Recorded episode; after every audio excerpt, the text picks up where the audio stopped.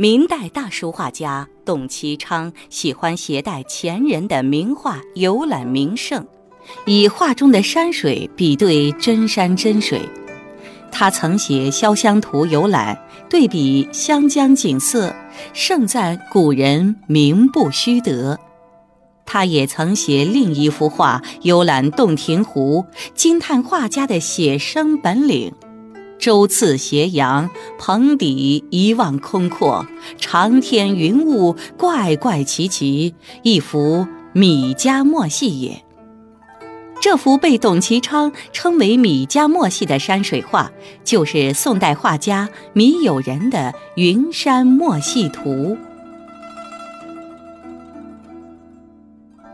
这是一幅长卷。描绘的是烟峦缥缈、树影迷离的沿江景色。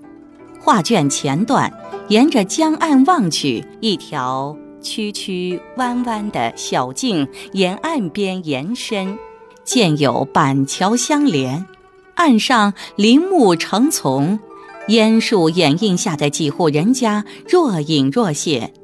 远方峰峦起伏，尖峰挺立，影影绰绰。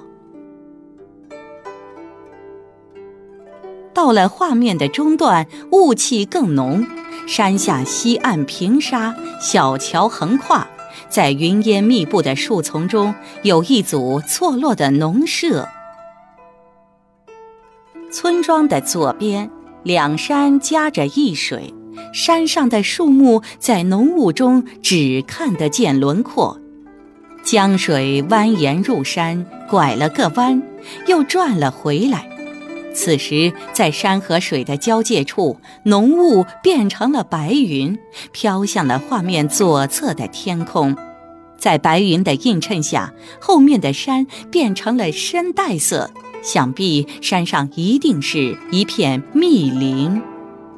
画面的后段，水面渐显开阔，江岸的左侧，浓雾中隐约有一条溪流从远处的群山曲折而来，雾锁山脚，让那些山中的村舍看起来如同海市蜃楼。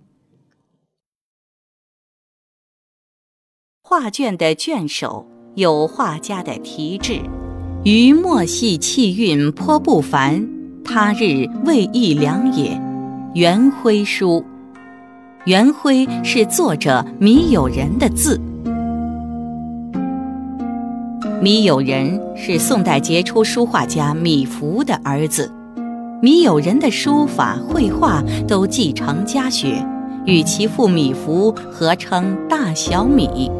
米氏父子善用饱含水墨的横点，画山时先用淡墨画出山形，沿山形皴出层次后，多用侧笔横卧排点，又称落茄皴。因这种笔法由米芾创造，故而也被称为米点皴。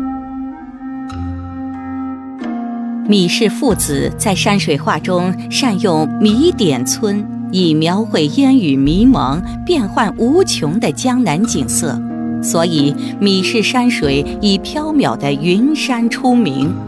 他们这种具有鲜明特色的烟云氤氲、雾霭迷蒙、神似胜于形似的图画，被称为米氏云山、云山墨戏或米家山水。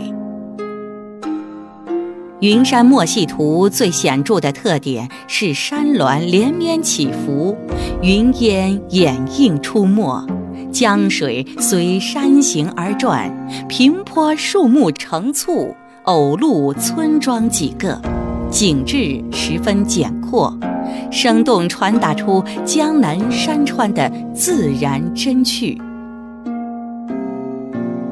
画面上有乾隆皇帝的题诗。为止由董其昌题跋，称其元气淋漓，布景特妙，对此画评价颇高。之后有冯全、龚兴昭二人提拔，画卷上前有几侠怡情白文方印，乾隆陈汉朱文方印，另前有清内府藏印及个人鉴藏印，共计三十余方。当代的书画鉴定家徐邦达先生，根据画法、题款的用笔以及书写部位等因素，认为《云山墨戏图》并非米友人原作。即便如此，这幅画将江南山川千变万化、不可名状的神奇之趣展现得淋漓尽致，深得米家山水真谛。